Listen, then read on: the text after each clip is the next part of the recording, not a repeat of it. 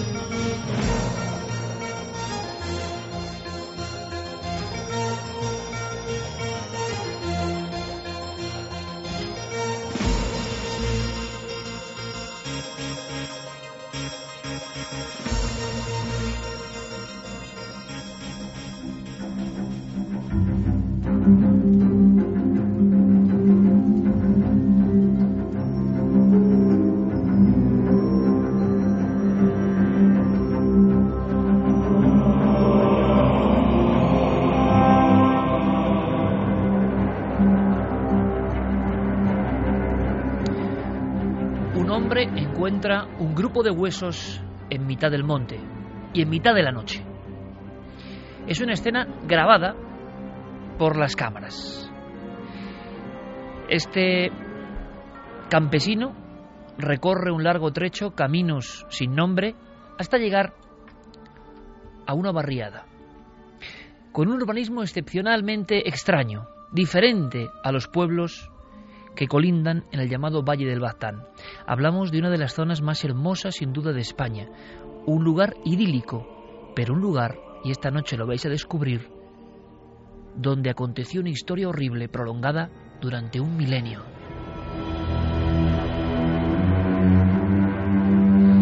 Casi como quien encuentra pruebas de algo prohibido, ese hombre del campo, que ha trabajado de noche sabiendo lo que hacía con su azadón, lleva la pequeña caja de madera donde hay metido los huesos como si fuese un tesoro, un tesoro de otro tiempo, un tesoro con cierta memoria histórica. Las calles por las que va caminando en mitad de la madrugada son diferentes a las demás porque sobre las puertas no hay blasones, no hay recuerdos de hidalguía, no hay esa grandeza con títulos nobiliarios que se reparten por todo el Valle del Baztán. Podríamos decir que este hombre que ha encontrado los huesos en el monte está atravesando un gueto, un gueto con muchos siglos a su espalda. Pero, ¿quién vivía en ese gueto antiguo? ¿Por qué ocurre esto hoy, si es que ha ocurrido así? ¿De quién son esos huesos? Hay muchos más huesos en montes del Baztán que hablan de una historia de etnia maldita. ¿Es posible que una etnia maldita, una etnia secularmente marginada, una etnia a la que se relacionaba con el maligno directamente y con pactos antiquísimos. ¿Es posible que todo eso siga vivo hoy, en el 2012? ¿Es posible que un equipo se encuentre con la sensación de que el estigma no ha pasado?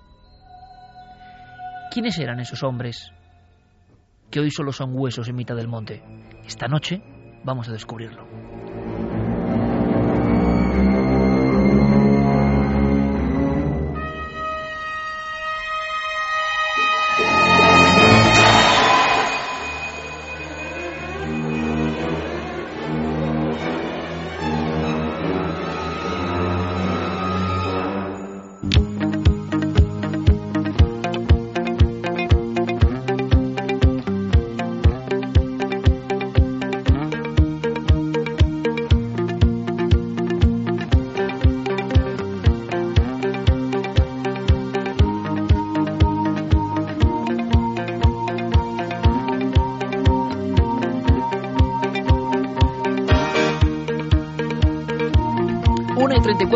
Con esta escena histórica y casi fantasmagórica llevada al celuloide, comenzamos nuestro dossier informativo de la semana, con un sinfín de historias y sobre todo, atención, no solo con opiniones y descubrimientos, hallazgos y novedades, sino con muchos sonidos. Va a haber que poner el oído avizor, si se puede expresar esta frase.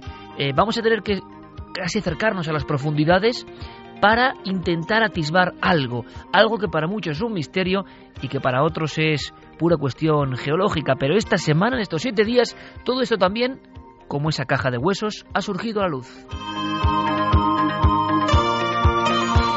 Carmen, buenas noches. Buenas madrugadas. Porque Iker. esta noche vamos a hablar de ese sonido, entre otras muchas cosas, de Bloop. Exactamente. Ha sido un siempre un misterio, ¿no? Que se grabó en 1997. Se han dicho todo tipo de cosas, desde que había monstruos submarinos y que podía ser un calamar gigantesco que emitiera esos sonidos. Bueno, pues ahora parece que se ha descifrado el bloop y otros sonidos que ha grabado también la administración de Estados Unidos. Lo que ocurre es que vamos a aprovechar para hablar de sonidos extraños en las profundidades que nos van a sorprender. Mucho.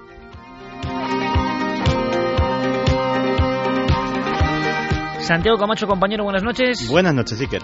Estás muy emocionado con una historia mm, que es muy actual, parece mentira. Pero que para entender su esencia, también como en la primera escena, hay que viajar en el tiempo, ¿verdad? Pues sí, porque prácticamente todas las semanas contamos historias que podrían ser el comienzo de una novela, el comienzo de una película de suspense. Pero pocas veces me he encontrado con historias tan cuajadas en este sentido, que parece que la novela ya está escrita. Los ingredientes, un científico obsesionado, una sociedad secreta de la que no se sabía nada hasta ahora y un manuscrito que parecía indescifrable.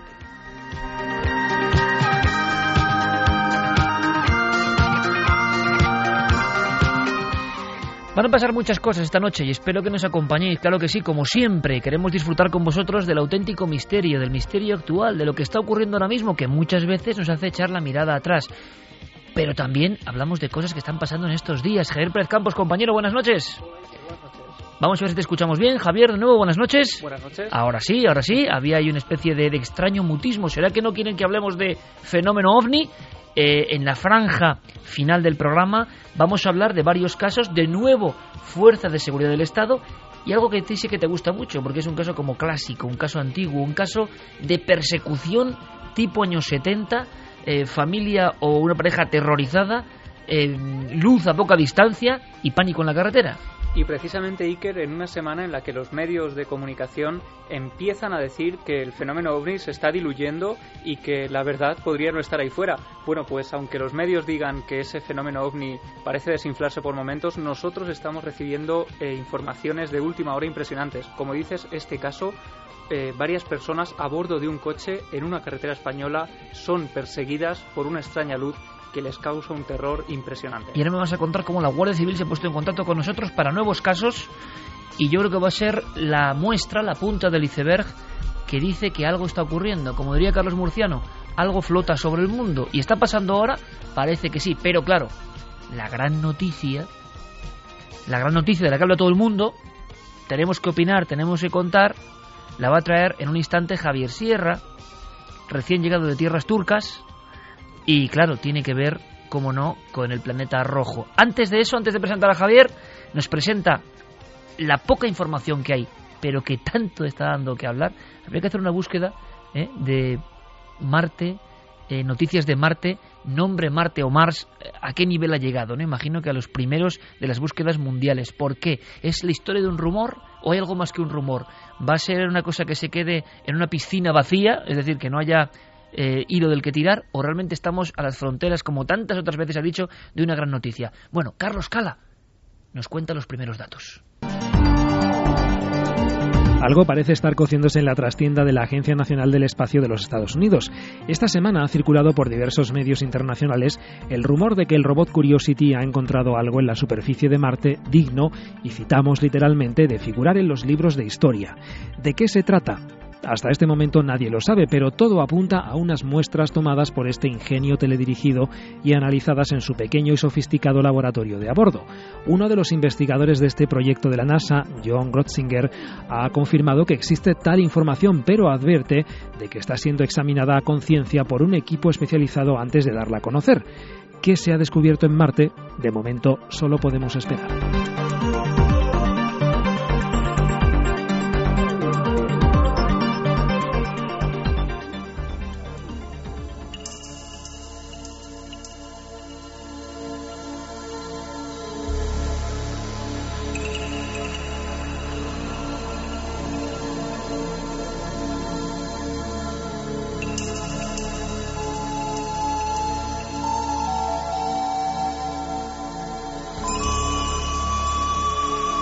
20, el maestro Vangelis con su lluvia metálica lluvia propia quizá de mundos lejanos como el marciano.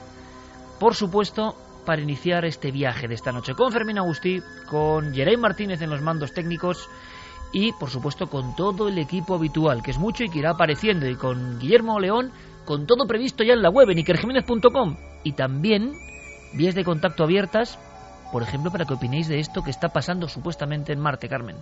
A través del correo electrónico, como siempre, milenio3 con número arroba cadenacer.com y en las redes sociales nos pueden buscar en Nave del Misterio, en Twitter, en Facebook y en Google Plus.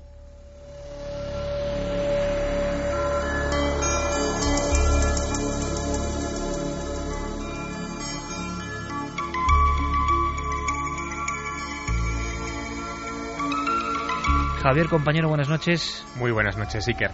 A mí que estos acordes siempre me han puesto los pelos de punta. Y a mí también. ¿Verdad? Y además, eh, quizás sean los más propios que tenemos en nuestra discoteca para hablar del tema que va a abrir Milenio 3 esta noche, que es Marte, el misterio marciano.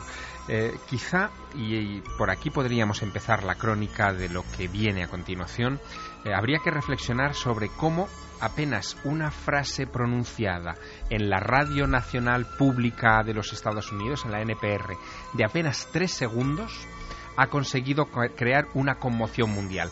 Una frase que, por cierto, yo no he oído eh, reproducida en ningún medio de comunicación español en estas fechas, y mira que se ha hablado y se ha ido dando Una frase de tres segundos. Una frase de tres segundos. Monta el tsunami marciano una frase de tres segundos que me gustaría que escucharas. Es la frase pronunciada por John Grotzinger este pasado martes, día 20, por la mañana, en el programa matinal eh, estrella de la radio pública norteamericana, donde, eh, en fin, anunciaba que había un descubrimiento a punto de darse a conocer. Escuchamos a John Grotzinger. Esta información va a entrar en los libros de historia. Tiene un aspecto realmente bueno.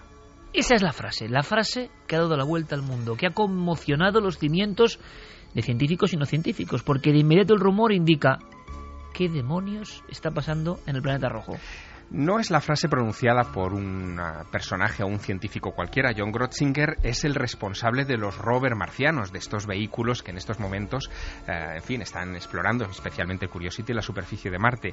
Eh, Grotzinger es el científico al mando de lo que se conoce eh, técnicamente como el Mars Science Laboratory, que es el, el, Curiosity, este vehículo tan, en fin, tan extraño que tenemos en estos momentos sobre la superficie marciana. Él es geólogo, experto en la formación de océanos primitivos y su obsesión desde el principio de esta misión ha sido el encontrar agua líquida en Marte, porque esto significaría que allí podría haber vida. Has dicho bien la palabra obsesión porque yo no sé qué tiene Marte, pero todos los que se meten en su investigación, y ahora lo comentaremos, acaban absolutamente enganchados.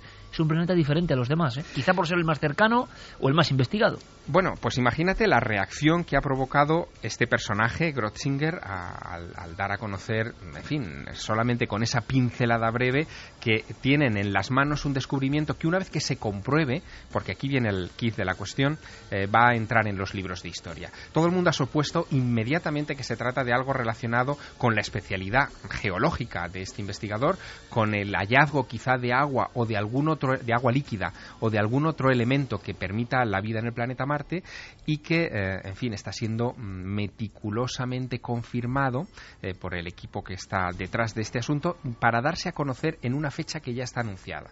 El próximo 3 de diciembre. Hombre, desde luego, Javier, yo quiero que Santi por lo menos luego me diga más o menos que se rumorea en su mundo, en ese otro mundo que no es Marte, es el mundo de la conspiración, lo alternativo, porque lo que sí es extraño es que algo que se está trabajando con esta minuciosidad, claro, hoy en día con las redes sociales uno dice las indiscreciones de todo tipo de personajes a mí me dejan alucinado, alucinado, ¿eh?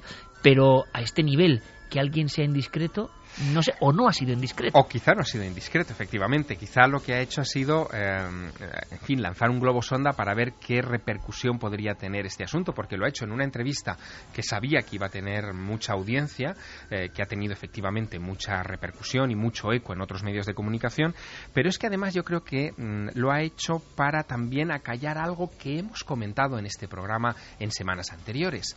Yo no sé si recuerdas una noticia que dimos en Milenio 3 sobre la posibilidad de que el Curiosity de Marte hubiera mm, llevado contaminación biológica al planeta rojo, que ese taladro famoso que hoy es el eje de la, de la controversia, porque se supone que es la herramienta que ha capturado las muestras que podrían contener eh, formas de vida o moléculas de vida y que podrían darse a conocer el próximo 3 de diciembre, bueno, pues que ese taladro hubiera podido llevar contaminación desde Hubiésemos la Tierra. infectado, ¿no? Con una aguja de la Tierra. Exacto, la historia es muy curiosa y hemos averiguado más desde que dimos la noticia por primera vez. Lo que ocurrió fue que seis meses antes del lanzamiento de la Curiosity a Marte, eh, en fin, a los técnicos eh, les entró de repente eh, la preocupación de que ese taladro, si no se reforzaba en su estructura, eh, en fin, al entrar en la superficie marciana y darse un golpe impropio contra el suelo marciano, podría desestabilizarse y podría hacer fracasar la misión completa.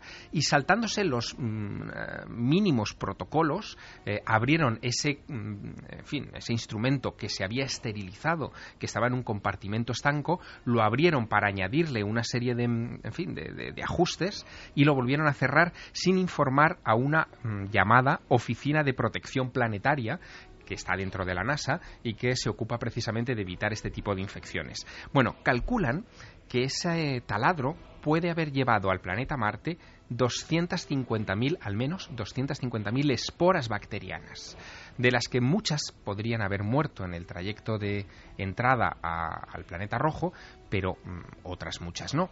Pues bien, aquí viene la cosa curiosa y casi conspiranoica ¿no? de, de este asunto, porque eh, John Grotzinger, después de hacer ese anuncio en la radio pública norteamericana de que mm, están a punto de anunciar un descubrimiento que entrará en los libros de historia, eh, ha introducido un matiz eh, que es muy curioso y que quiero que escuches de su propia voz. Dice, sabíamos desde el principio que corríamos el riesgo de haber llevado aire desde Florida, aire a Marte, y necesitábamos descartarlo y hacer los análisis de nuevo. Es decir, está poniendo el parche antes de, eh, de que surja la herida. Eh, quiere asegurarse de que lo que han descubierto y que van a anunciar no es contaminación llevada por su propio vehículo. Y eso lo ha dicho ya en fin, días antes de que haga el anuncio que tenga que hacer, que lo hará, por cierto, en la reunión anual de la Unión Geofísica Americana en San Francisco, que es una de las grandes reuniones eh, científicas eh, del continente americano. Así que todo pinta, mm, en fin, muy caliente, ¿eh? muy caliente. Pues vamos a viajar un poco más, Javier, si te parece, y lo hacemos. Y nos pone esta música, esta precisamente, el maestro Vangelis, antes escuchábamos Metallic Rain, esta la ideó y la compuso pensando en Marte, en las exploraciones que iban a ir al planeta rojo.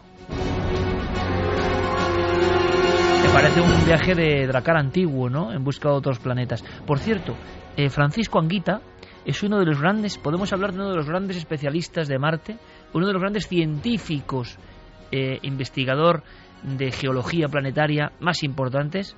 Por eso le agradecemos especialmente que siempre sea tan amable con este programa. Yo quiero decirlo, ¿eh?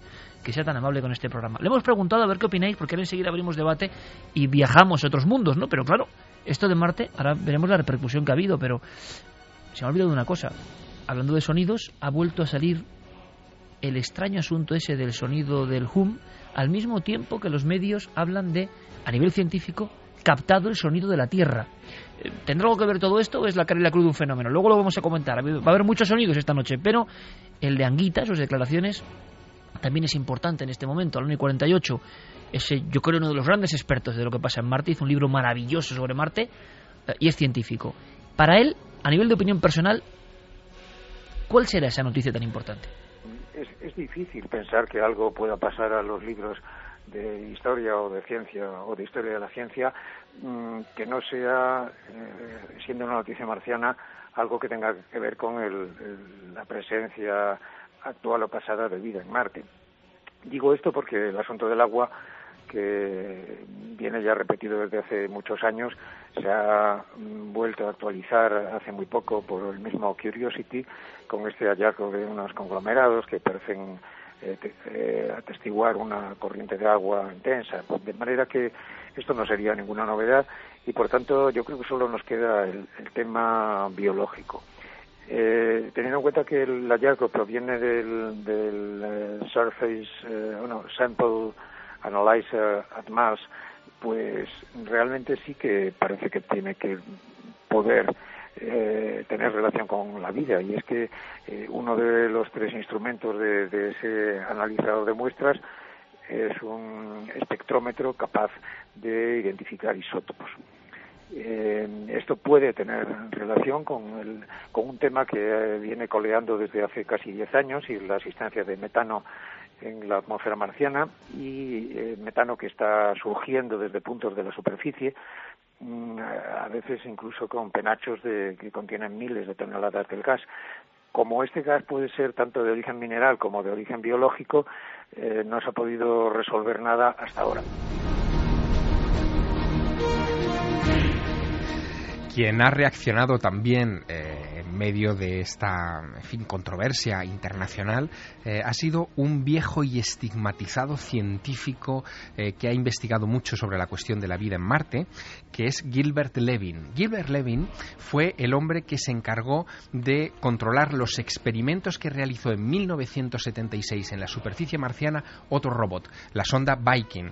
Y ahí ocurrió... Las míticas fotos. Exactamente. Y ahí ocurrió algo en 1976 tremendo, porque eh, ellos realizaron con el control de Gilbert Levin un uh, experimento que consistía en ap aportar un nutriente orgánico al suelo marciano y si liberaba alguna clase de gas o de o, en fin, o provocaba alguna clase de reacción, significaba a ojos de esos experimentadores que había algún tipo de molécula orgánica en el, o sea, en el, en el 76 se inyectó, se puso algo orgánico en Marte. Sí, se intentó, o sea, se hizo ese experimento para ver si se provocaba alguna reacción en el suelo y el suelo liberó oxígeno. Eh, bueno, el tema fue muy controvertido porque esas muestras eh, analizadas de suelo marciano dieron positivo en procesos metabólicos como la fotosíntesis o la quimiosíntesis, pero pese a ello, eh, hubo una oposición mm, frontal de todos los colegas de Gilbert Levin que le atacaron, casi le, acusaron de, de, de, en fin, de, de, haber malinterpretado las pruebas y la conclusión oficial, y te leo textualmente, fue que la Viking no encontró ninguna prueba convincente de vida en la superficie del planeta. Levin entró en un proceso de depresión tremendo, se sintió un marginado, un apestado dentro de la comunidad científica, hizo algunas declaraciones, convocó ruedas de prensa en estos 30 años, tratando de defender su honorabilidad y la viabilidad de sus experimentos. Y este hombre, cuando Vuelve a entrar en escena. Exacto, cuando han saltado estas declaraciones eh, de John Grotzinger, ha saltado inmediatamente a, a, a la opinión pública y eh, ha dicho que bueno que hay que estar muy atentos porque esto va a confirmar que él hace 30 años tenía razón, que en Marte hay vida.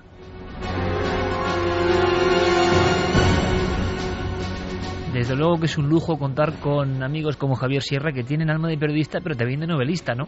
Porque todo lo que estaba contando ahora mismo parecía una trama que, que uno hace un libro, es decir, el estigmatizado de Marte vuelve a escena diciendo yo tenía razón y de alguna forma censurasteis mis experimentos. En este preciso instante, el año 53, navegando por el mundo, la prensa que dice, Carmen, más o menos, eh, ¿cómo ha expresado esta noticia? Eh, ¿Qué se ha dicho a nivel de Pues mira, hay rotativos? que dicen que es lo asombroso que el Curiosity descubrió en Marte, el descubrimiento de Curiosity en Marte cambiará los libros de historia. Eh, Marte Curiosity hace descubrimiento que cambiará los libros de historia. Es la frase que repiten casi todas las Y luego, ¿de verdad hay vida en Marte? De verdad hay vida en Marte. recurrente, ¿no? Vida en Marte. Habrían encontrado moléculas orgánicas. Ha descubierto Curiosity moléculas orgánicas en Marte. Santi, conspiración, factor conspiración. ¿Qué se está diciendo en esos otros rotativos, más bien digitales, y que forman ya una manera ¿no? Eh, global de ver las cosas? ¿Qué se está diciendo? Pues se ven las cosas con pesimismo. Se ven las cosas con pesimismo porque más que fijarse en las declaraciones de Grotzinger, se están fijando en la rueda de prensa que al día siguiente dio Guy Webster, que es el jefe de prensa del Jet Propulsion Laboratory. Básicamente, para entendernos, es la voz de la institución. Es decir, no es un eh, jefe de departamento de la institución, sino es el que habla por la propia NASA. Y básicamente en esta rueda de prensa dijo, bueno, eh, la propia misión del Curiosity ya de por sí eh, va a pasar a los libros de historia. Y el doctor Grotzinger se puede haber dejado llevar por el entusiasmo, que es muy propio de él, ya lo ha hecho antes. Y seguramente. Pero parece una acción-reacción que siempre ocurre con casi todo, ¿no? Sí, sí.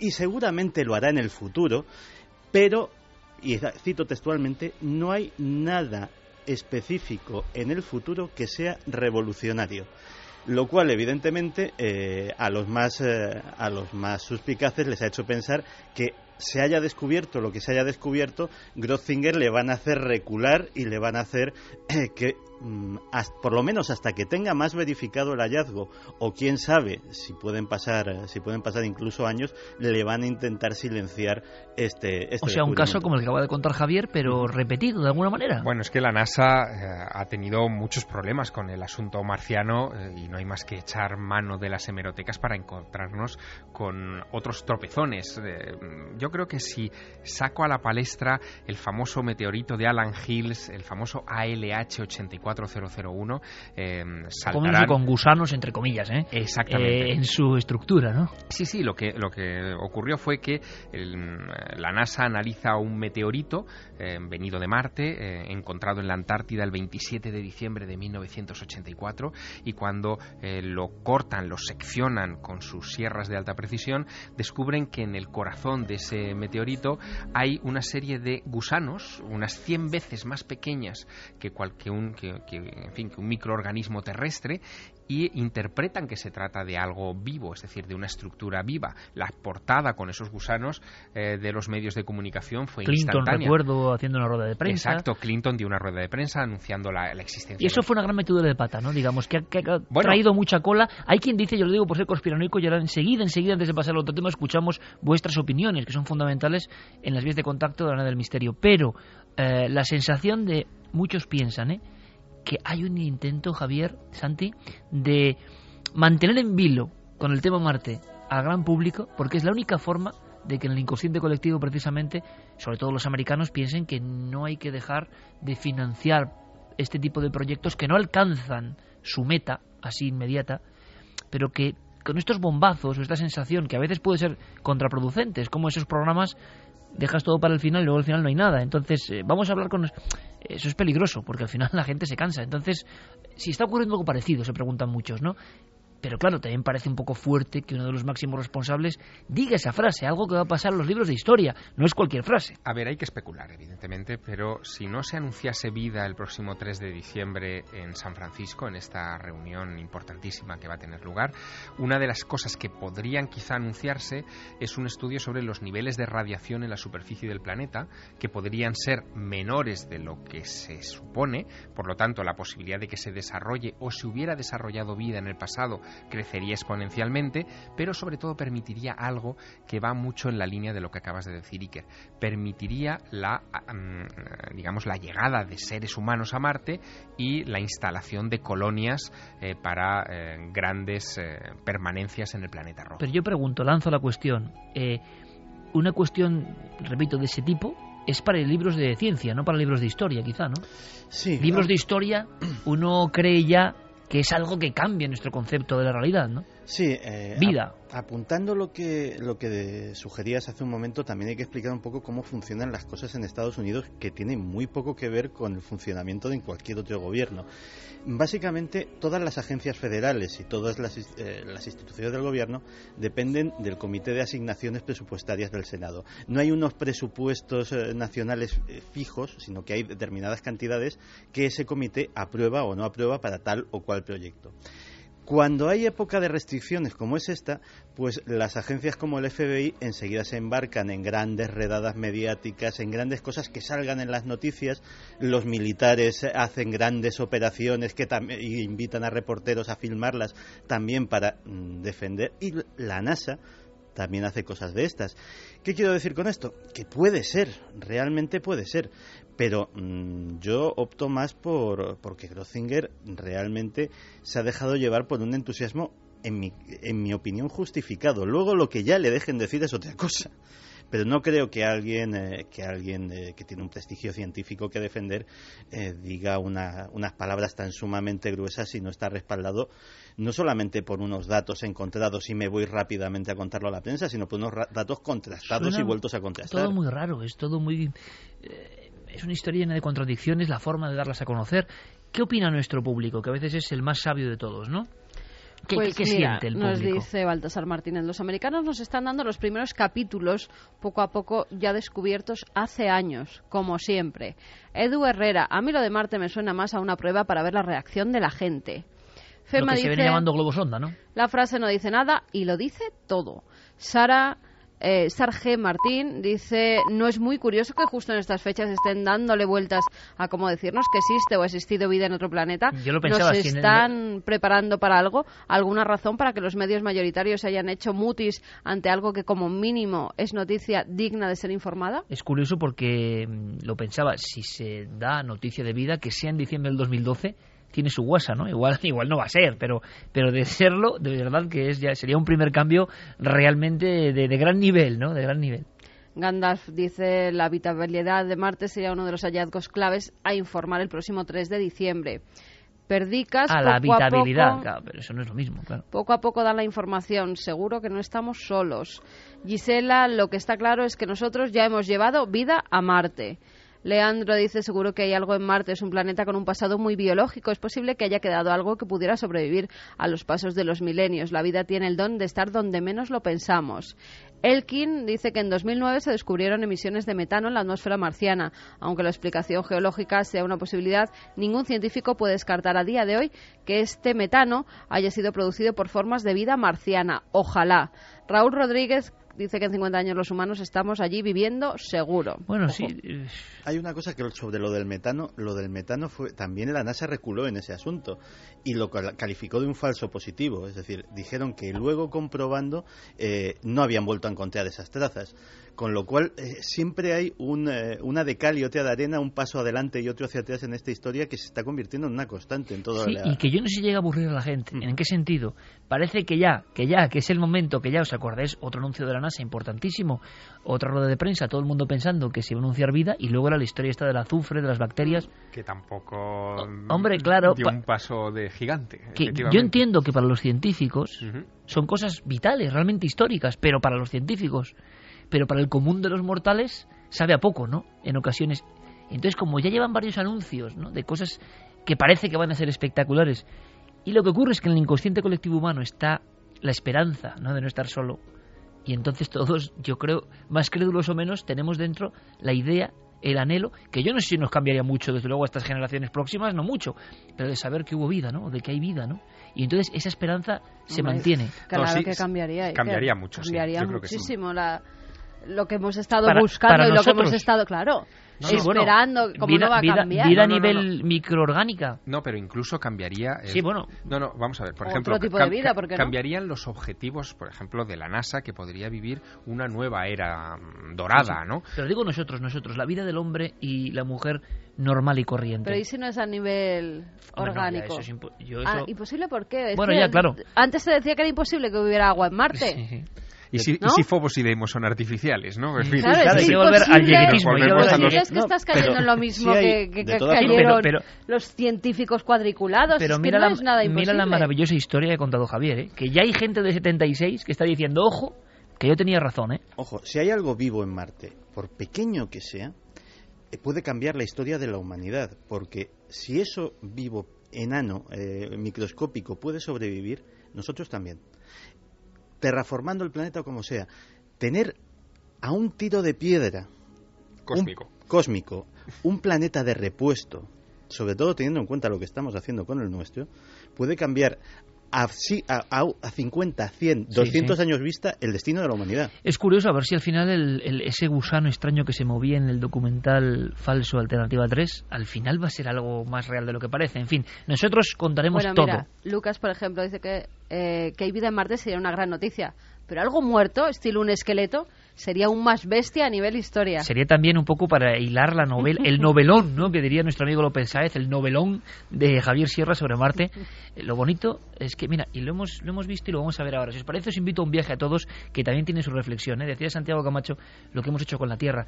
No solo lo que hemos hecho, lo que estamos haciendo. Yo creo que uno de los grandes males también que motiva todo tipo de, de sangrías es el racismo, ¿no? El racismo profundo de por el que surgen muchos males, ¿no? Considerar a otro inferior a ti por su procedencia, ¿no? Por su naturaleza, por cosas no elegidas tampoco, por cosas marcadas por otros. los grandes desastres, y me da igual el color que tengan esos desastres, siempre por dirigentes o personas, a veces no dirigentes, que consideran que tienen cierta superioridad sobre los demás. Incluso en la actualidad, ¿no? Observamos en muchas eh, capas de la sociedad ese tipo de desprecio al otro, ¿no? Y eso es una cosa terrorífica, en mi opinión. Bueno, eh, de ahí surgen tantos males, ¿no? O sea que el ser humano no solo ha deformado la Tierra en muchas ocasiones, sino que ha hecho lo propio y lo sabemos con, con sus compañeros. Pocas veces nos hemos encontrado, amigos, eso sí, con una historia como la que vamos a, a visitar ahora brevemente. Sí que alguna vez, ¿verdad? Hemos hablado de ella, de los personajes fundamentales. ¿A quién pertenece esa osamenta encontrada en mitad de un monte? Pero es que hay muchas, hay muchas fosas comunes que no son precisamente de la guerra civil, son fosas anteriores y también cuentan su olvido, su marginación. Yo creo que es la historia de racismo más brutal ocurrida en nuestro país, sin duda alguna, ¿no? Porque aquí sí que no ha habido ningún tipo de compensación. La marginación ha sido tal que me cuentan, y lo hace, vamos a hablar con él, Iñaki Lizalde, director de cine e investigador de alguna forma, que estos seres malditos, así fueron considerados, siguen de alguna forma viviendo su desgracia. ¿En qué sentido?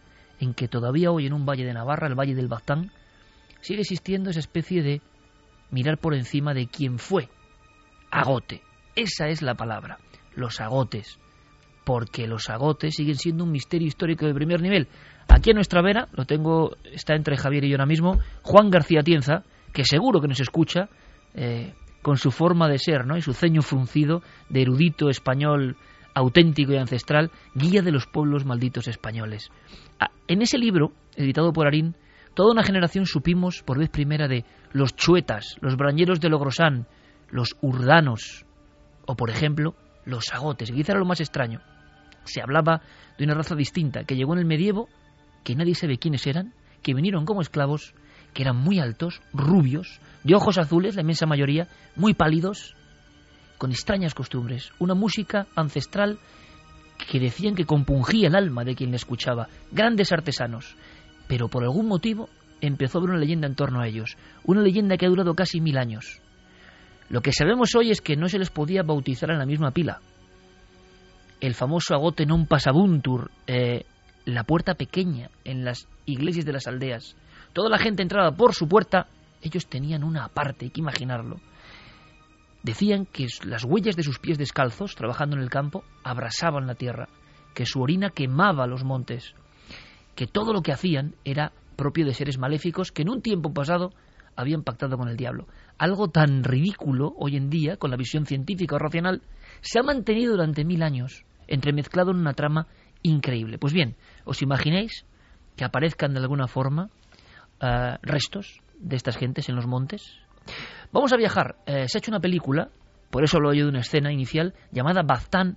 Es una película muy sui generis, es una película que seguro para los interesados del tema de los agotes puede ser, porque se habla de investigación también, sobre este extraño enigma de un pueblo que tiene descendientes todavía hoy, que de alguna forma vivió esclavizado, maldito, condenado a su suerte desde el siglo XII en las alturas de Navarra.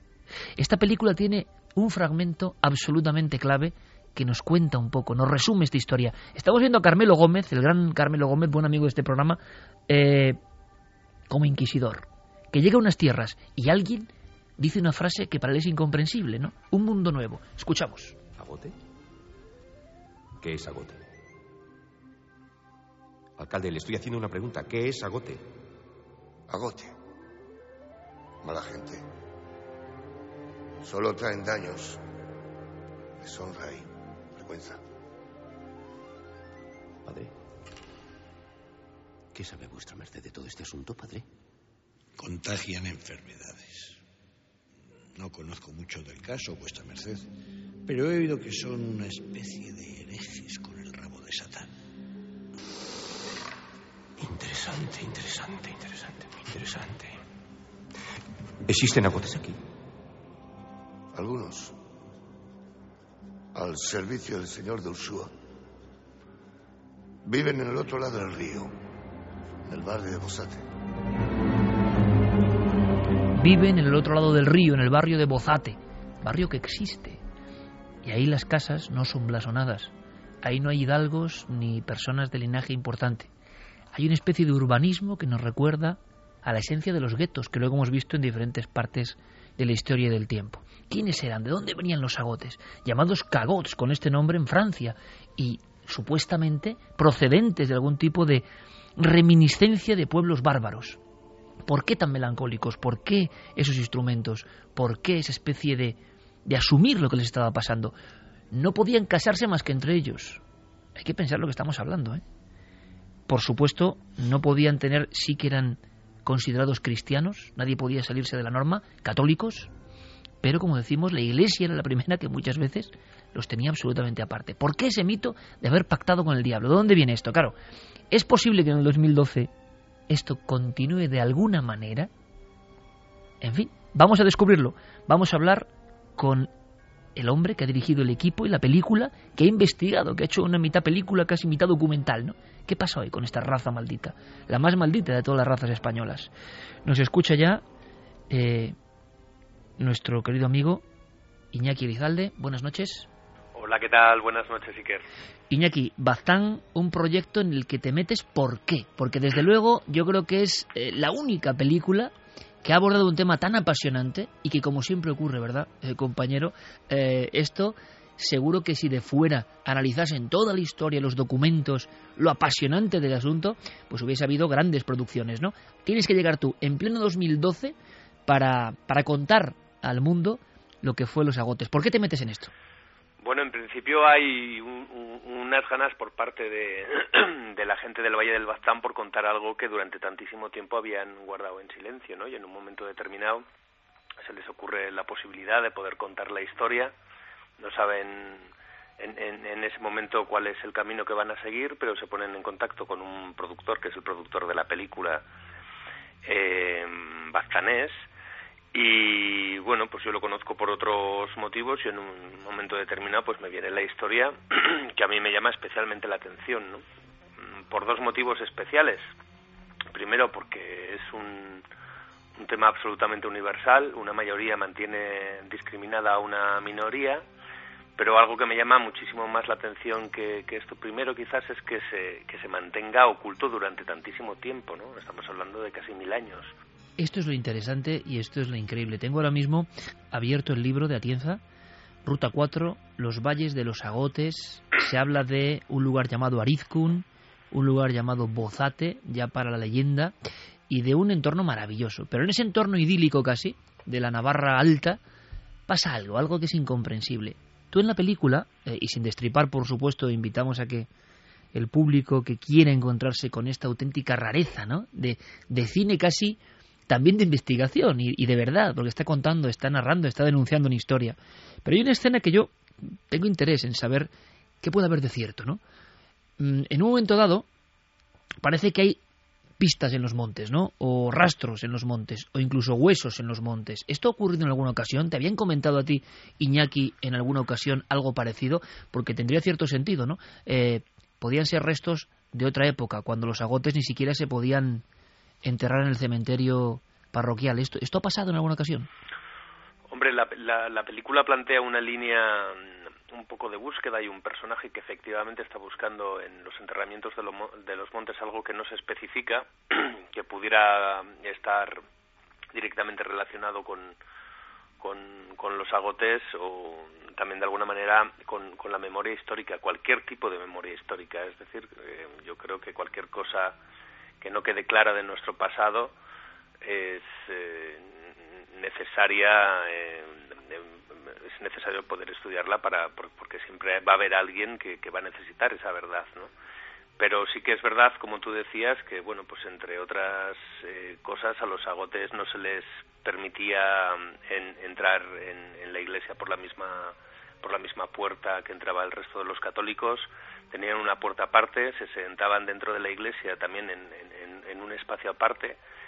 Si iban a ser bautizados utilizaban otra pila bautismal que todavía se conserva en un jardín allí en el, en el, en el propio Arizkun y lo que, bueno, pues a nosotros, me refiero a Michel Gazambide y a mí, que somos los guionistas de, de la película, nos pareció más curioso, ¿no? ¿no? No se permitía enterrar a los agotes en el mismo eh, cementerio que se, que, se enterraban al resto de, de, la gente del Baztán. Por lo tanto, bueno, los enterramientos de alguna manera del arca o, eran paralelos al cementerio, pero al otro lado de la tapia, o en, o en los montes, ¿no? Y bueno, pues dicho con palabras de la actualidad, pues, pues los montes están, están llenos de fosas comunes. Es verdad que eso es eh, impactante porque te conecta directamente con una historia, como tú decías, casi milenaria, una historia de racismo o algo más que racismo incomprensible, porque, claro, ¿qué queda de los agotes hoy? Eh, Iñaki, esa sería un poco una parte de la investigación que nos interesa. Eh, en la película, y tampoco hay muchas más pistas, pero hay una especie de, de constante referencia, ¿no? algo que está ocurriendo, el trabajo de un equipo, un equipo que, que se encuentra en su labor artística con un enigma que muchos quieren silenciar. ¿Ese silencio en torno a los agotes, esa vergüenza o esa estigmatización continúan hoy? Bueno, hay una verdad que nosotros nos encontramos y, comprobamos, o sea, a mí no me cabe ninguna duda, y es que el, el tema de los agotes es un tema que en la actualidad existe. Hay un, hay un diálogo entre el, propio Carmelo Gómez en un momento de, de la película cuando le pregunta a un concejal, ¿no? Pero los, los agotes, eh, el tema de los agotes sigue existiendo y el concejal le dice, sí, pero, pero no es lo mismo. Pero se sabe quién es agote y quién es no, le dice Carmelo. Y el concejal le contesta, sí, sí, se sabe, se sabe. Y Carmelo acaba diciendo, sí, pues entonces si se sabe es que está, ¿no? Cuando íbamos a Bozate y los días que rodamos en Bozate, pues siempre fueron días con cierta tensión, ¿no? Hay un tema que se ha mantenido a lo largo del tiempo. Los abuelos todavía recuerdan que cuando eran niños, los abuelos eh, agotes, el resto de los niños les tiraban piedras para que no pudiesen entrar en la escuela. O todavía recuerda alguno como, bueno, pues, pues los, los propios agotes iban a las fiestas de Arizkun a tocar el chistu para que el resto de la gente pudiese bailar, pero a ellos no se les permitía poder bailar o poder relacionarse con, con, gente del, del propio pueblo, por lo tanto existe y eso existe hasta que llegamos nosotros, eso seguía existiendo de alguna manera, ¿no? Nosotros siempre quisimos proponer la película de una manera conciliadora, pero en, en la actualidad todo el mundo sabe quién es Agote y quién es no. En los años 50, por lo tanto, años 40, esto pasaba. Eh, prácticamente tenemos la imagen de unos seres de unos seres humanos que se les acusaba poco menos que de pactar con el diablo, de contaminar los campos con las plantas de sus pies.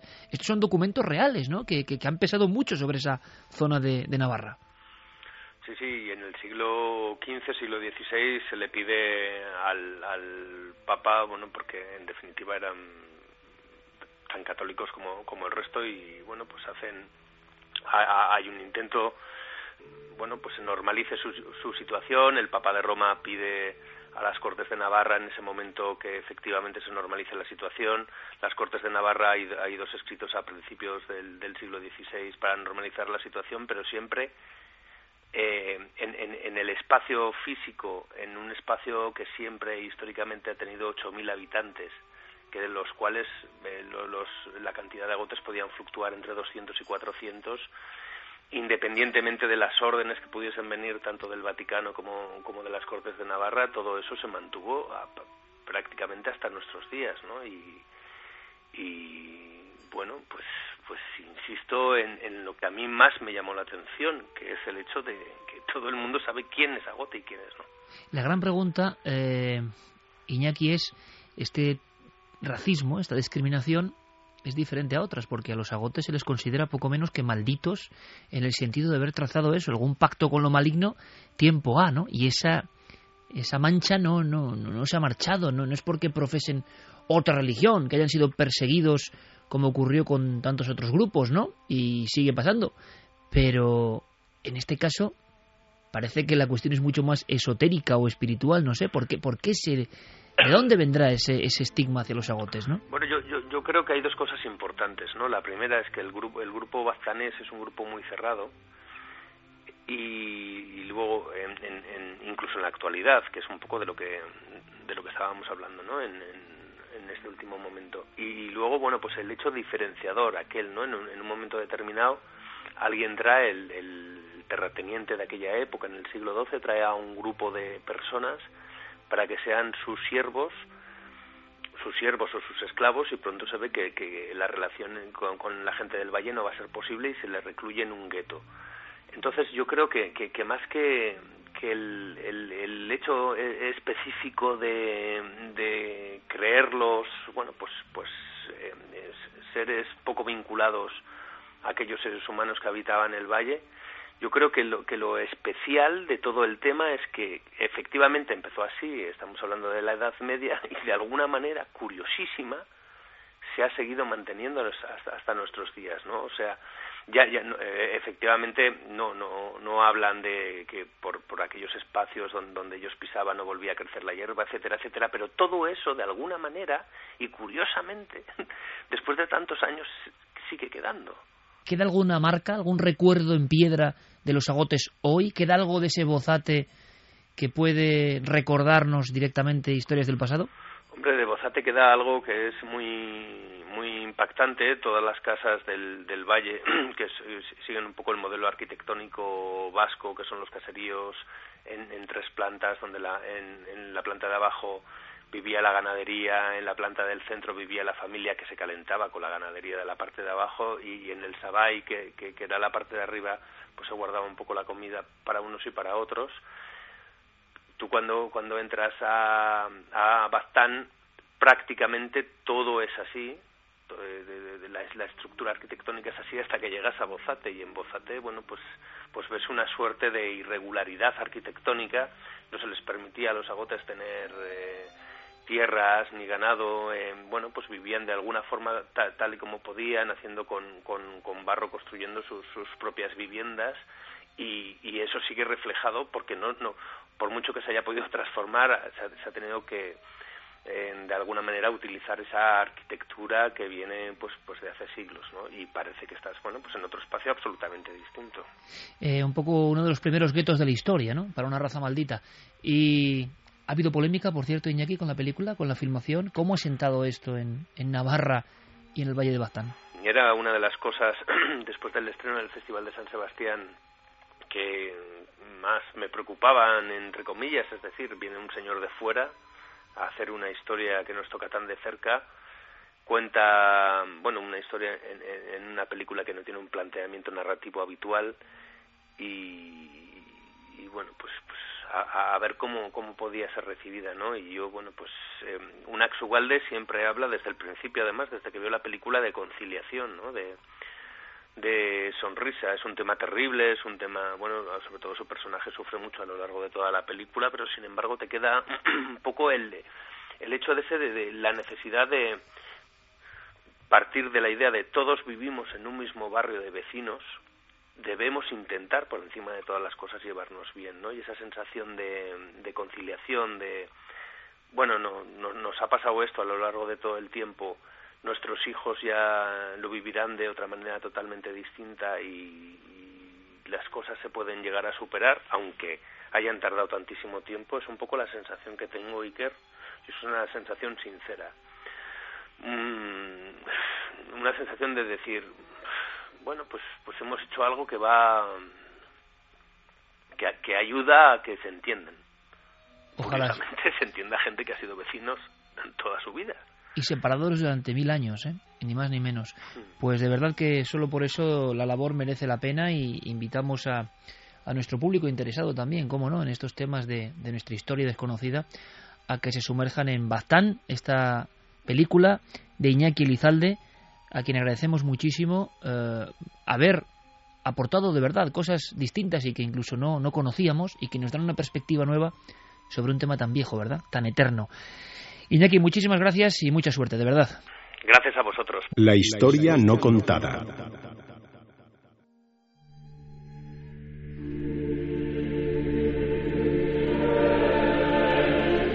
Decía José María del Río con su voz y si lo dice José María del Río es que va a misa, la historia no contada. Esta es la historia no contada.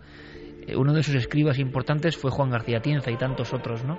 No sé qué os ha parecido a mí, que yo me he interesado por el tema de los agotes, que he rodado por esas tierras, que hoy este equipo haya detectado todo eso, me sorprende. La historia de abuelos, hablamos años 50, apedreados por los otros niños porque los consideraban descendientes de los agotes, demuestra mucho de lo que es el género humano, ¿eh?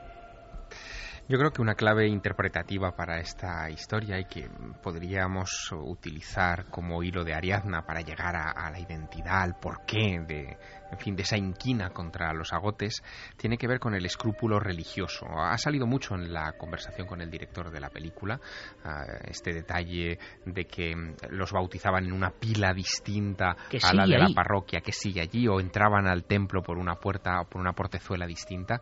Está indicando que hay un separatismo que eh, viene de la institución más importante del periodo en el que surgen los agotes, que es la Edad Media. Estamos hablando en torno al año 1000 más o menos, ¿no? Mil y poco. Bueno, hay un observador de la naturaleza hispana muy agudo que es Pío Baroja, el, gran Pío Baroja. Este hombre escribió en 1935 un libro que se llamaba Las horas solitarias. Era un, una especie de cuaderno de viaje. Él eh, recorrió toda la península ibérica, pero especialmente las tierras del norte, las suyas, y hace un retrato de, de cómo son las gentes. No de vivía los lejos lugares. los agotes, ¿eh? No, Era no. de Vidasoa, no vivía lejos. Exactamente. Bueno, pues eh, Pío Baroja eh, llega a identificar de alguna manera a los agotes con los cátaros. Es decir, que son descendientes de los cátaros, que el origen de, de, esa animadversión en toda la zona, no solo de Navarra, también de Aragón, también de Cataluña. ¿Y de Francia? También de Francia. Sí, señor, era un dato olvidado y que aparece también en Julio Caro Baroja, otro gran... La posibilidad de ni más ni menos, no veas como los pelos de punta, grupos de cátaros que han huido de la quema. Exacto. Grupos de cátaros que además, fíjate, eh, ha salido en la conversación también un detalle muy curioso. Hay pocos documentos históricos relativos a los agotes. Uno de los pocos documentos históricos son esas cartas que envían los agotes a nada menos que el Papa León X, el Papa que retrata a Rafael, ¿no? O sea, esa obra maestra de la pintura. Bueno, pues en, en, esas cartas, ese grupo de gente eh, que, que, pide de alguna manera que los integre el Papa en la cristiandad, que eso ya es un detalle muy curioso, eh, sugieren que son descendientes de los albigenses, de, de, de los cátaros. ¿no? Por lo tanto, quizá ahí es donde encontremos la raíz para descifrar este misterio. Que si podemos tipo... resumir cátaros era muy difícil, ¿no? Pero esa gente que se separó de la doctrina de la Iglesia, una Iglesia más pobre, más auténtica, poco dada a, a, a los vicios que estaba viendo en la Iglesia y que fueron exterminados, por resumir bueno, muchísimo, y ¿eh? con, y con, en Monsegur. Eso es, y con, y con teorías eh, o con planteamientos eh, religiosos muy extremos. Ellos negaban la divinidad de Jesucristo, eh, la virginidad del, de la Virgen María. En fin. Permitían a la mujer estar en los ritos, digamos. Absolutamente. Es decir, era una herejía brutal, Carmen. Hay todo tipo de, de, teorías sobre de dónde vienen los agotes. Incluso dicen que hay documentos desde el siglo XIII, desde 1288, que ya hablaban de ellos. Pero historiadores eh, han llegado, muchos de ellos, a la conclusión de que podían tratarse de leprosos, que en un momento dado es esos leprosos hubieran sido apartados de la sociedad y entonces ya tanto ellos, al ver que esa enfermedad no era real por algún tipo eh, de característica que tenían en la piel, no era la enfermedad, sino era algo dermatológico. Pero muy que esa interesante. enfermedad no se desarrollara y tanto ellos como sus hijos como sus nietos hubieran estado ya por siempre como apestados, como claro. eh, socialmente apartados ante ese miedo de que la enfermedad pudiera surgir y se le pudiera pegar a los otros. Cuestión religiosa, como decía Javier, y muy interesante, cuestión científico-médica, porque si os dais cuenta, incluso en el fragmento de la película, se hace alusión a que causan enfermedad. Causan claro. enfermedad en el campo y en las personas. Y eso que genera un miedo tremendo También en esos porque tiempos, se decía que olían mal, que traían eh, pues eh, enfermedades. Algunos decían que venían de Siria y que traían enfermedades de allí, claro, que eran teorías diferentes, de todo tipo. que había... Uno de los grandes enigmas que poco se ha tratado, incluso hay alguna novela, ¿no? Pero mm. poco, poco lo tenemos en España, ¿no? Es que eh, este país para un etnógrafo, bueno, para un etnógrafo, para un zoólogo, museo, para un botánico, es un museo, es un museo. Pero para un etnógrafo, Menos pa pero no, no nos damos mucha cuenta, ¿eh? O sea, tiene que venir alguien de fuera para hacer la gran novela del agote, porque esto hace un Romeo y Julieta, o sea, el agote que habría muchos que seguro agotes y no agotes intentaron eh, casarse, huir de esa, de esa inmundicia, ¿no? Lo que peor se veía precisamente era que eh, pudiera haber algún tipo de matrimonio. Exactamente. Es decir, quizá eso también es el origen de algunas de estas de estos problemas que apuntaba Carmen, ¿no? Es decir, al ser eh, endogámicos, eh, podía haber una degeneración eh, genética mm. que provocara malinterpretaciones a ese respecto. Pues lo que iba a decir. que este país para un etnógrafo es un campo inacabable, porque eh, una de las cosas que no sabemos es que en España hay razas. Hay varias razas, bastantes razas. No solamente estamos hablando de los agotes, están los vaqueiros de alzada. Los vaqueiros de alzada. Están los pasiegos, están los mercheros, que los mercheros es un enigma también insondable, que han convivido en nuestras ciudades, eh, al lado de los gitanos, en una posición muy difícil, sin ser ni payos ni gitanos, que muchos piensan que son eh, antiguos moriscos que eh, sobrevivieron a la expulsión y que se dedicaron a la vida nómada y así han ido viviendo con nosotros. Pues los chuetas, uh de Logrosán, bueno, se mencionan, si alguien quiere saber más, la película es Baztán y luego si quiere alguien investigar, Julio Coro Baroja hizo unos libros impresionantes. Hay alguna estudiosa italiana que hizo algún libro de agotes impresionante. Lo dicho, ¿no? Tiene que venir de la Universidad de Bolonia, pasarse 10 años y decir, este es el caso más increíble de la historia. El caso de, o sea, la descripción de, de Bozate o cómo tuvo que ser uh, ese gueto es como un poco Auschwitz hace, si uno lo piensa, ¿no? Gente que no podía relacionarse y sobre todo recomendamos la guía de los pueblos malditos españoles, ¿no? Para tener los primeros datos. Pero como te digo, Santi, es que este caso están otras etnias o razas o como quiera llamarse, se fueron esparciendo, pero es que quedó un barrio físicamente al otro lado del río de los malditos, que eso nos parece, o sea, no ha ocurrido en otros casos, ¿no? Además hay cosas curiosas, por ejemplo, el, en un juicio el testimonio de siete hombres libres equivalía a 30 gotes. Tenían que llevar siempre una marca roja para distinguirse de los otros, eh, además de cuando pasaban, cuando entraban a algún pueblo o algo, tenían que ir sonando una campanilla para que supieran que un agote había entrado en ese pueblo. Sí, señor. Y la pata de oca, muchas veces. Claro, la pata de oca. a veces real, ¿eh? Sí, sí, a veces, la llevaban, a veces la llevaban colgada, pero eso porque se decía que siempre se estaban lavando porque olían muy mal y entonces lo relacionaban con las ocas que siempre estaban en el agua, como los agotes que también siempre estaban en el agua para quitarse ese mal olor. Y, luego hablaban de la hermandad de la oca y del simbolismo de la oca. Y sin embargo eran unos grandísimos artesanos, como antes has dicho, constructores, se les atribuye la edificación de algunas iglesias importantes e incluso algunos los vinculan, recuerda a Luis Charpentier, por ejemplo, en El misterio de Compostela, que es otro gran clásico. ¿Habla de agotes? Sí, menciona muy por encima la posibilidad de que eh, estos agotes fueran los transmisores del arte gótico. De hecho, el propio nombre, agote, tendría que ver con eh, gótico o con godo, por lo menos. ¿no? Tienes una gran novela ahí también. No me digas que esta historia. O sea, a mí me ha pasado muchas veces, ¿no? Y lo he contado, por ejemplo, ahora, y quizá lo hayáis notado en otros lugares, ¿no? Pero uh, todo lo que ha sentido ese equipo, yo lo he sentido en otro de los pueblos. El concepto pueblo es muy amplio, ¿no? Etnia, raza, región, hay muchos elementos. Pero yo lo he notado en las urdes, mm. lo digo abiertamente no quizá en los últimos viajes, una década de viajes, pero en el año 90, cuando yo empecé a viajar a las Urdes, esa sensación de querer mantener el silencio de lo nuestro es nuestro y esto no sale a nivel de encuentros con lo extraordinario, apariciones, tú lo has vivido también, mm. en viajes en mediados de los 90 a las Urdes, que, que ahora dices, bueno, las Urdes están maravillosas, ¿no?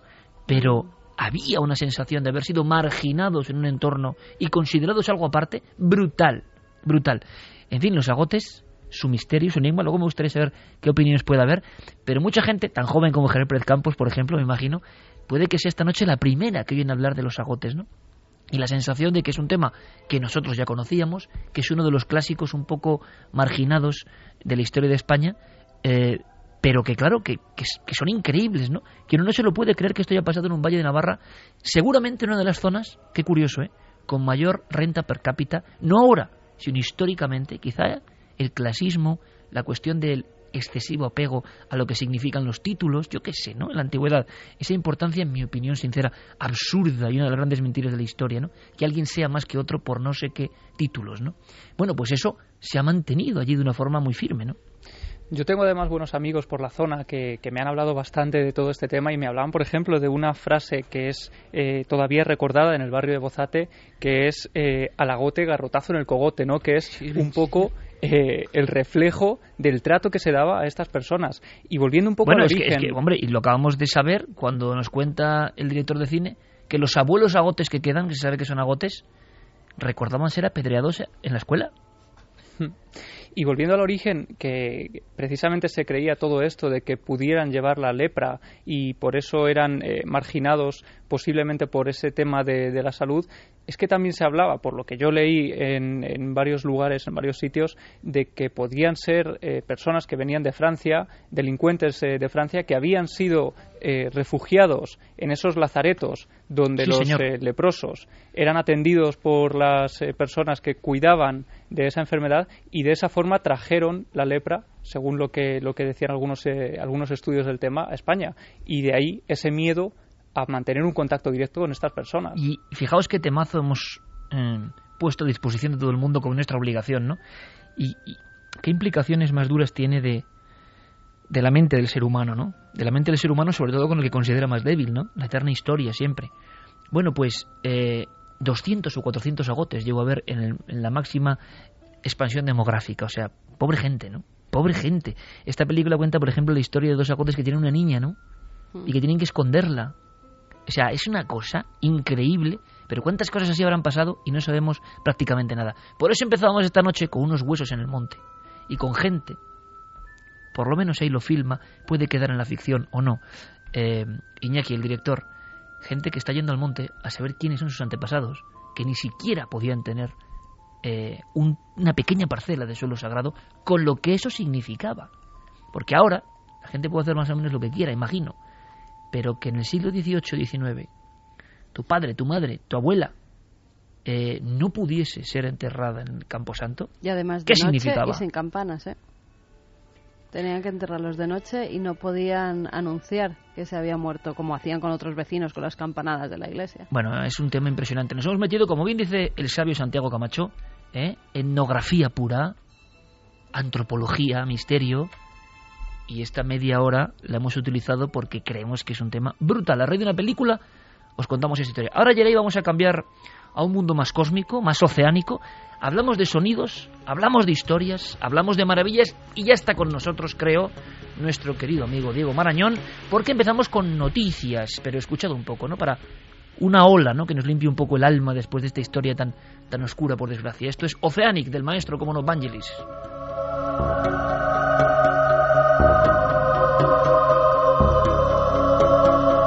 Y de alguna forma son cánticos, ¿no? Y hay cánticos, dicen, de la tierra, sonidos de la tierra. Diego Marañón, compañero, buenas noches. Hola Iker, buenas noches, ¿qué tal? Bueno, ¿Tú sabías de los agotes algo? Sí, sí, lo había Vaya historia, ¿eh?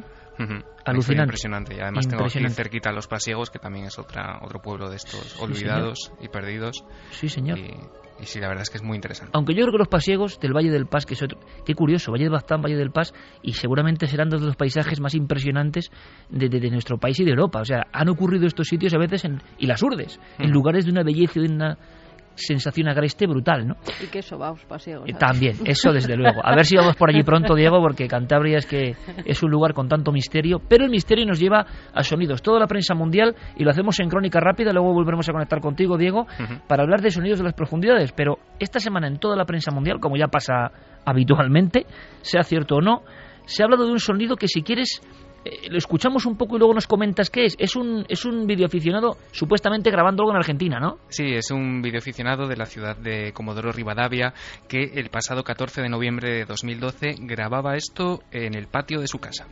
Se escucha como...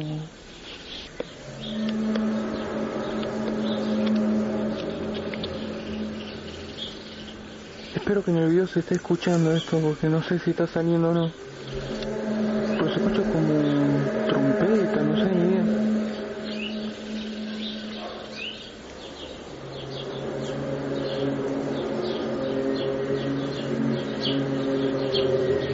Creo que nuestros amigos oyentes de inmediato habrán identificado el famoso eco, el sonido de la trompeta, decían trompetas del apocalipsis, ¿no? De Hum, ese último misterio de, de, de esta nueva década eh, y que ha hecho correr ríos de tinta. Esto se ha reproducido por todo el mundo. ¿Cuál es la verdad, Diego? Pues efectivamente es una noticia que, corría como la pólvora, sobre todo en la prensa eh, de Argentina. No ha habido diario digital en el que no se haya reproducido. Y como digo, eh, se supone que era una grabación que se había obtenido esta semana en esa ciudad, en Comodoro Rivadavia. ¿Cuál es el problema? sería una grabación estupenda de ese zumbido si no fuera porque es absolutamente falsa. Eh, el problema es que tenemos una grabación anterior de la que ya hemos hablado en Milenio 3, e incluso también en Cuarto Milenio. Eh, se obtuvo en Kiev, en Ucrania, el 11 de agosto de 2011 y casualmente, o no tan casualmente, es eh, el sonido, digamos, la banda sonora de ese vídeo original es el que se ha utilizado superpuesto en este nuevo vídeo en Argentina, hasta tal punto que los pájaros o los animales que se escuchaban en el vídeo de Kiev se escucha exactamente los mismos sonidos eh, en el de Argentina. Un ejemplo es este pequeño corte que ponemos, Iker. Pues eso tan cortito. Sí, hasta el chillido ese del cuervo o de lo que sea sale también, ¿no? Efectivamente, Bueno, sí. entonces que han hecho un montaje, eh, Sí. pero que ha dado la vuelta al mundo. Estamos de nuevo ante el efecto Sí, y- Lázaro, o yo qué sé cómo llamarlo, ¿no? Y el problema es que no es la primera vez que ocurre, porque ya en enero de 2012 de este año en Costa Rica ya se detectó otro vídeo también de este zumbido con el que se, en el que se utilizaba también esta misma banda sonora del, del vídeo de Kiev. Ese vídeo le están sacando el sonido y lo están superponiendo a un montón de filmaciones a lo largo de todo el mundo. La verdad es que el fenómeno mm, desde luego no es nuevo ni se remonta a 2011, lleva desde los años 70 en Estados Unidos dando que hablar, pero claro, con las nuevas tecnologías, con YouTube es bastante fácil falsificarlo y confundir a mucha gente que además esta misma semana, como nos decía Guillermo León, inundaban el correo del programa Claro. advirtiéndonos de, de este vídeo. Es y importante. estamos otra vez, Diego, ante el problema tremendo de siempre. Y si hay un hum verdadero, ya ni nadie sabe que, dónde puede estar. Efectivamente. Hay además otra cosa muy curiosa, porque en la prensa digital argentina esto se ha acompañado de comentarios sobre las trompetas del apocalipsis. Recordemos también que nos estamos acercando a diciembre de 2012 y por lo tanto este tipo de noticias que podrían pasar por una broma, por un fin, una cosa menor, etcétera, de repente adquieren notoriedad precisamente por el momento en el que nos encontramos y, y, hombre, yo creo que todavía nos quedarán algunas más por, por escuchar Claro, en estos estamos- próximos días. Estamos, Javier, eh, pensando en el público que sabemos más o menos que nos sigue, ¿no? Y que tiene cierta preparación, yo creo, y cierta forma de estar. Pero en personas muy impresionables o con creencias muy fuertes, ciertos pueden llegar a escuchar realmente una trompeta que, que es sobrecogedora en su sonido, ¿no? Y, y claro, no sé, generarles cierta angustia, ¿no? Todo esto en las fechas en las que estamos. En fin, eh, ya aquí es un mare magnum. Cualquier noticia tiene que ser puesta en tela de juicio nos llega más rápido que nunca, lo hemos hablado en varias ocasiones, inunda el mundo, se reteclea sin poner ningún tipo de objeción y nadie ha hecho la comparativa prácticamente de, de coger si este es el sonido de Kiev, ¿no? A mí es que, y mira que llevo años en esto de Internet, no deja de maravillarme por qué hace la gente determinadas cosas. Y mm, no se gana dinero. mm, Gente con talento a veces, Sí, ¿eh? sí, o sea, gente que incluso no tampoco se gana na- eh, notoriedad propiamente dicha, porque siempre el autor de estas cosas termina anónimo. Fíjate, es, es absolutamente esperpéntico, pero es que no dejó de llamarme la atención. Eh, Huracán Sandy, calles de Nueva York. Eh, había una reportera haciendo su crónica en una calle de que se hacía mucho viento, que se estaba lloviendo, y de repente, simplemente porque había allí una cámara, sale un tipo en calzoncillos con una cabeza de caballo en- puesta en la cabeza y haciendo footing. Nadie sabe quién es. El vídeo ha tenido millones de visitas porque lógicamente esto se ha hecho viral. Pero tú no contaste algo parecido en Google Street View o algo Sí. así, Santi, que uno de los personajes era un tipo con cabeza de caballo. sí, este debe de estar cada vez que sale una cámara, debe de estar ahí eh, preparado y ya te digo, no vende nada, no, se- no firma autógrafos, nadie sabe quién es. Es como ese personaje de la prensa del corazón, Mocito Feliz, ¿no? Que uno le graban y siempre aparece como por detrás, como si Y fuese una especie de espectro, tío. partes.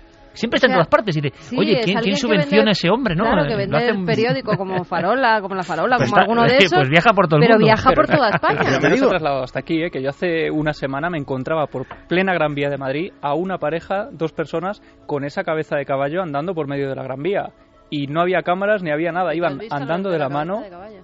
Total, y la gente O sea, alrededor. es la Tío del idiotez, perdóname que les diga, pero la idiotez elevada a la enésima potencia, ¿no? Entonces, no, no, el idiota posiblemente sea yo, porque no consigo explicármelo. Seguramente habrá muchísima gente que me lo podría aclarar, pero yo no, no, no lo entiendo. Me debo estar haciendo viejo. Oye. Diego, pues esto con las tecnologías pasa, ¿eh? que uno se da cuenta que ya pierde, pierde el camino, ¿eh? Hay cosas que ya ni entiende. Sí. Normal, ¿eh? Pasa siempre. Bueno, el apocalipsis debe estar llegando de una manera u otra cuando Mocito Feliz aparece en Milenio 3. Totalmente. Eso es una señal brutal. Hombre, depende cómo se ilumine a este buen hombre, tiene que dar su miedo también. Eh, fija, claro, apareciendo detrás, ¿no? Es como una foto de cuarto milenio apareciendo detrás, ¿no? Siempre. Y ves a un famoso y detrás. ¿sabes? Pero siempre sonriente, eso sí, eso está claro. En fin, vamos a correr un tupido Hay, velo. hay muchos personajes así. ¿eh? Sí, un día habría que recopilarlos, sí. Eh, Canto de la Tierra, precisamente esta semana y no otra, al mismo tiempo que el fraude Hum, eh, ¿Qué es el canto de la Tierra que vamos a escuchar ahora, Diego? Pues el canto de la Tierra es eh, un sonido, un fenómeno electromagnético que lo causan eh, ondas de plasma en los cinturones de radiación de la Tierra. ¿Esto qué quiere decir? Pues que no son ondas, eh, digamos, audibles para el oído humano, sino que se trata de ondas de radio que salen del planeta a una frecuencia de entre 0 y 10 kilohercios, que seguramente a lo mejor Guillermo León ha escuchado alguna vez porque son habituales entre los radioaficionados. Es una manera de Guillermo seguro que las ha captado bastante, bastante habitual. En su casa. Y lo que ha pasado esta semana es que la NASA eh, ha hecho públicas unas grabaciones que ha recibido las ondas gemelas para tormentas del cinturón de radiación. Esas eh, sondas eh, han captado, digamos, lo que ellos han llamado el coro, el coro, que es este fenómeno y cuyas grabaciones, si quieres, podemos escuchar. Y que esto es lo que, las frecuencias de radio o las ondas de radio que se escuchan desde el espacio provenientes del planeta Tierra.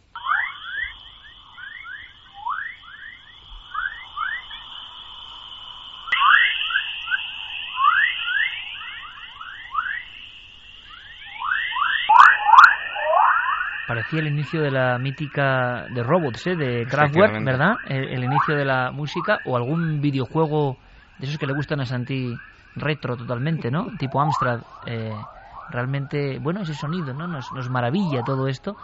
Una semana de sonido, sin duda alguna. Diego, luego conectamos, compañero. Perfecto. Gracias. La crónica puntual de lo que está ocurriendo, porque es lo que nos interesa. Por cierto, lo que está ocurriendo, hay que decirlo muy rápido el viernes que viene, gran parte del equipo, estoy seguro, estará ahí también apoyando al doctor Gaona. Va a ser la eh, presentación de su libro. Exactamente, y hablaremos de muchas cosas. Nosotros vamos a estar. Será un placer y me gustaría, de verdad, que los milenarios apoyaran al doctor Gaona. ¿eh? eh toda la información está. presentándole el libro. pero es más que presentar un libro. Es decir, mi opinión es. Sí, es una charla, es compartir casos con la gente y su propia historia, ¿no? Y también el gran valor que está demostrando Gaona, sin lugar a dudas, ¿eh? ¿eh? como científico, demostrando cosas increíbles, inconcebibles. A ver si a Gaona, imagino que muchos le tendrán muchas ganas, ¿eh? porque lo que está haciendo es dar pasos eh, muy interesantes en torno a los enigmas profundos de la realidad, de la vida, de la muerte.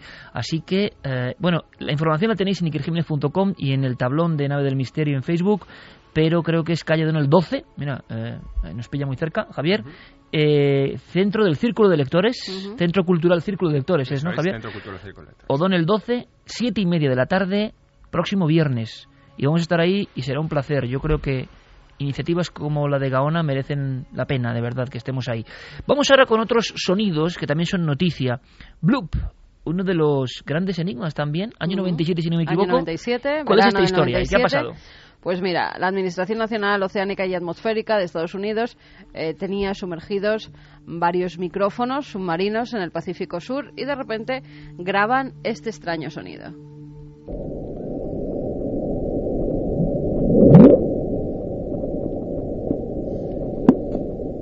¿Ese es el Blue Up? ¿No? ¿Hay más? Sí. Es como Blue. Ajá pasa un rato, blue. Micrófonos de alta profundidad y nadie sabía qué era. Bueno, micrófonos que ya utilizaba la Marina en Estados Unidos en los años 60 y que los hereda esta administración, con lo cual Estados Unidos que siempre va con la última tecnología. Es un poco extraño, ¿no? Que una administración tan potente pues utilice estos micrófonos en el año 97, siendo micrófonos que ya utilizaban para detectar a los submarinos rusos en los años 60. Bueno, pero habría que preguntarle, por ejemplo, a nuestro gran amigo y maestro Mariano Revilla, ¿no? Que él lo dice siempre, con los Nagra se grababa mejor que ahora, ¿eh? Es decir, hay instrumental antiguo en el mundo del audio que es difícil de superar. ¿eh? Me imagino que habrán superado la tecnología en el año 97 ya mucho más que... Pero bueno, utilizan esos micrófonos, graban el sonido y ya empiezan las especulaciones. Los científicos en un principio no saben qué es, eh, apuntan a que es un tipo de maquinaria humana, no saben de qué tipo, a un calamar gigante o un pulpo gigante o incluso sonidos que pudiera hacer la ballena azul. Se graban esos sonidos verdaderamente y descartan porque no se parecen en nada y en la espectrografía que hacen de los sonidos en, las pantallas ven que, que, no se parece. Y ahora la Administración Nacional Oceánica y Atmosférica dice que ya ha encontrado la solución. Al parecer son terremotos que se provocan al destruirse los icebergs, es decir, cuando se resquebrajan, cuando se rompen, hacen este tipo de sonidos. Esa es la conclusión a la que han llegado. Claro, pero lo raro de todo esto, que yo creo que puede estar muy bien, pero muchas veces uno dice, bueno, pero entonces habrá como 125.000 sonidos iguales que el bloop, ¿no? Claro, esto además... Porque los icebergs resquebrajándose. Claro, esto además lo interesante del sonido bloop del año 97 es que es captado en el Pacífico Sur por varios micrófonos o hidrófonos, exacto, que están separados entre sí 5.000 kilómetros, por lo tanto... Lo captan a la vez. Exacto, lo captan a la vez, lo registran eh, y de lo que estamos hablando, por lo tanto, es de una onda que viaja a gran velocidad y que es muy potente. Tuvo que ser, si se trata de un hielomoto, por, por, aplicar un, neologismo. Lo llaman así. Claro, si esto es un hielomoto... Eh, se llama hielomoto. Sí, ellos ponen icequake. Icequake, claro. Pues tendría que ser algo, mm, en fin, brutal. Y sin embargo, eh, la investigación yo creo que no está concluida porque la, Administración Norteamericana del, del Océano y Atmosférica no ha presentado eh, el informe correspondiente a, mm, por ejemplo, eh, un sismógrafo que hubiera detectado en ese momento algún tipo de eh, impacto en la zona, en fin, del Polo Norte, donde podría haberse producido ese, ese, esa Lo que pasa que dice que tienen los mismos sonidos ahora captados, ya saben cómo, con esos hidrófonos en el mar de Escocia. Y saben, precisamente porque allí se produce uno de estos terremotos en el hielo, saben que es ese sonido. Lo que no han dado a conocer es todavía el sonido que han grabado en el mar de Escocia para ver si verdaderamente podemos comprobar que se asemeja con el bloop. Puede que tengan perfectamente la razón, pero es verdad que eh, aquí han tardado mucho tiempo, desde el 97, 15 años. 15 años de misterio de un sonido, porque habitualmente lo estamos viendo con lo del volcán Popocatépetl o cualquier historia, sea lo que sea, el, intento de explicación, sea un bólido, sea lo que sea, yo no digo que no lo sea, pero el intento como mucho dura cuatro o cinco días, ¿no? Y un misterio... Para que haya una, permíteme Javier, para que haya una solución, se difunda por la red y la gente cree que ya está solucionado, sea verdad o no. Además, este es un misterio eh, reconocido durante estos 15 años por la NOAA, por esta organización norteamericana que tenía ese sonido puesto en su página web. Es decir, que no, no había que bucear mucho, nunca mejor dicho, para tropezarse con este enigma, con este interrogante que estaba, en fin, muy visible. Pues vamos a las profundidades, si os parece. Jeremy Martínez, muy seriamente, nos ha puesto este, esta pista 4 de Waiting for Cousteau de Jean-Michel Jarre en honor ¿no? al, gran comandante y que es como estar. Escuchad un momento, por favor, es como estar. Avanzando por el océano interminable lleno de secretos de misterios. Vamos a aprovechar, pediremos por supuesto a nuestros compañeros que se queden un poquito más con nosotros, sobre todo porque Santi tiene una gran historia que contarnos, pero será a partir de las tres, una historia impresionante. Vamos a recordar rápidamente, aunque sea, esos sonidos increíbles que yo por lo menos creo que muchos no conozco. Mira, vamos ahora con el sonido Julia. Eh, se produce el 1 de marzo de 1999 en la zona ecuatorial del Océano Pacífico. De nuevo son dos hidrófonos los que captan durante 15 segundos nada más y no se vuelve a repetir, que eso es lo extraño, este sonido, el sonido Julia.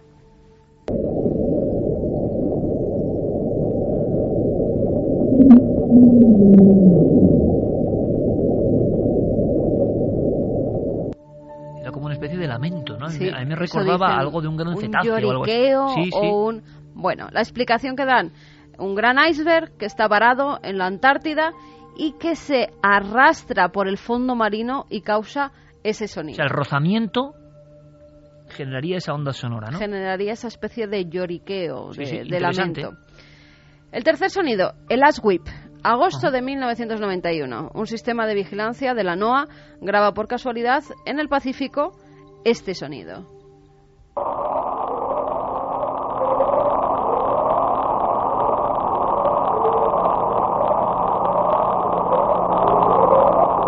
Ahora pensando que estos sonidos son grabados por esa institución a quizá cientos de metros de profundidad, este me ha impresionado, ¿eh? Parece como si hubiera una vida electrónica allá abajo. Sí, además fíjate, es curioso porque eh, una de las funciones que cumplían estos hidrófonos y que quizá poca gente eh, conozca era la de identificar el espectro sonoro de las hélices de submarinos, de barcos. Cada vehículo que transita tanto por la superficie como por debajo del, del mar eh, tiene una característica acústica particular que la NOAA analiza. Les leí la matrícula sonora de alguna forma. ¿no? y sabe identificar inmediatamente en cuanto esos hidrófonos eh, captan ese sonido. Esto da la sensación de ser algo mecánico, es verdad, pero mm, algo les debió llamar la atención a los de la NOAA para que lo clasificaran entre sus sonidos no identificados. Mira, se dieron cuenta de que sobre todo alcanzaba los picos en primavera y en otoño, o sea que era un sonido que se repetía en esas estaciones, además en varios años. Llegaron a una conclusión, por la zona donde es captado parece ser que es una zona de actividad volcánica submarina y ese sonido podría ser eh, cuando empieza la actividad volcánica y por eso las fechas primavera y otoño. Joder, qué tema más interesante, ¿eh? Estoy pensando, con esta música de fondo y sabiendo que los micrófonos han, han, hecho de espías y que puede haber precisamente espías humanos, puede haber criaturas desconocidas, puede haber movimientos de tierra. Una vez más, Javier, ¿no? Para otra novela, ¿no? Los que se encargan de, de escuchar el, el océano, ¿eh? Vamos con el Slow Down. Está grabado en mayo, el día 19, en 1997. Le ponen este nombre, como podríamos traducir, reducir la velocidad o porque hay un descenso en la frecuencia y entonces lo llaman así. Viene de la Antártida y si quieres lo escuchamos y ahora damos la teoría que ellos apuntan.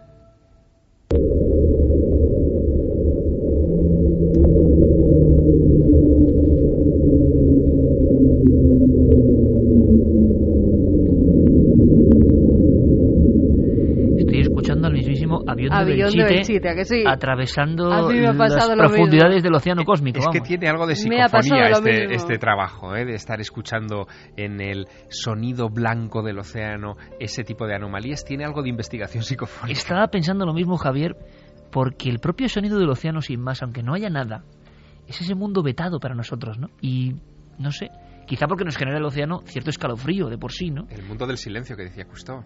Bueno, eh, conclusión, un iceberg golpeando el fondo e incluso golpeándose con otros icebergs más pequeños. Siempre son los culpables, ¿no? Los icebergs son siempre los culpables. Bueno, pues nada. Vamos puede con, ser, puede ser. Con este que os va a sorprender. No os voy a decir ni, ni el nombre que le han puesto para ver si vosotros llegáis a esa conclusión y no lo mires, que lo tienes ahí apuntado porque has visto los cortes. Así que, Iker, tú no vale. Ponnos el sonido, Yeray.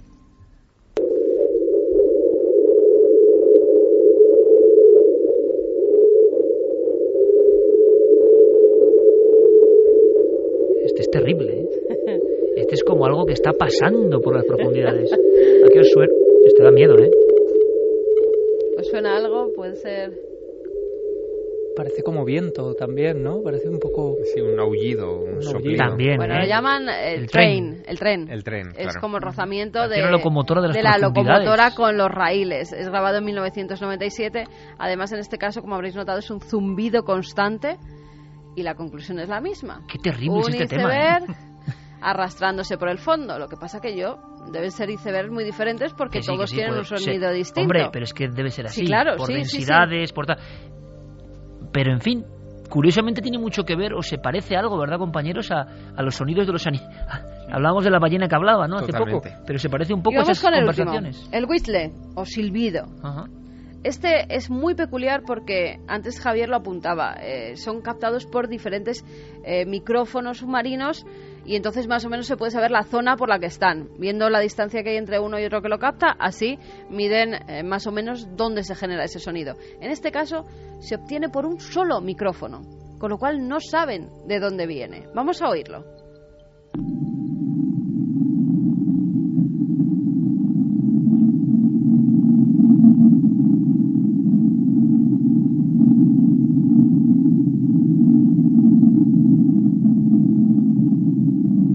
Es como ese ulular, ¿no? Que, que- que- Es que a, mí, a mí el que me impresiona es el sonido del océano sin más, sinceramente. sí, También eh, Alta han dicho que profundidad, se ¿no? parece a una olla hirviendo agua, el blu, blu, blu ese en cierta manera. Eh, llegan a otra conclusión, en este caso, que es una erupción volcánica submarina, pero no es el ruido causado por el hielo, sino en este caso por el fuego. Bueno, bueno, me parece un temazo impresionante. Hemos eh, buceado, nunca mejor dicho, ¿verdad? Como diría Jacques Bergier, ¿no? Eh, a la escucha, ¿no? La, nueva guerra será en los océanos, ¿no? La guerra secreta de los océanos. Eh, espionaje, mm, turbulencias en las profundidades, posibles animales, movimientos de los grandes gigantes del hielo. La agencia norteamericana, con sus hidrófonos, pone ahí esa especie de oreja metálica para que escuchemos el mundo de las profundidades. ¡Qué maravilla! ¡Qué historia más increíble! Y como os decía, esta, esta, música más que es muy especial, y le agradezco mucho a que la ponga porque es una de las primeras que yo puse en la radio en mi vida. Acababa de salir el álbum Waiting for Cousteau, año 90, sino 89-90, yo juraría que 90. Y qué curioso. Era un fondo azul, alguno tendrá esa reliquia ya que es un CD. Y a Michel Jarre, en una de sus últimas locuras gloriosas, hace tiempo que no hace una, eh, interpreta este sonido como el de la profundidad y curiosamente la portada solo tiene una imagen, una gran oreja, una inmensa oreja. Hoy la hemos puesto, ¿no? Para saber qué hay ahí abajo. Sorprendente. Hemos mm, hablado de ese racismo milenario brutal de los agotes. Hemos sabido algo más de Marte. Hemos viajado por los sonidos, pero nos quedan cosas muy interesantes a la vuelta, eh, realmente increíbles que conectan futuro noticia con algo que parece que viene del pasado y que es un gran misterio. Ahora todas las noticias con nuestros compañeros, por supuesto. Y en apenas unos minutos regresa el equipo de Milenio 3.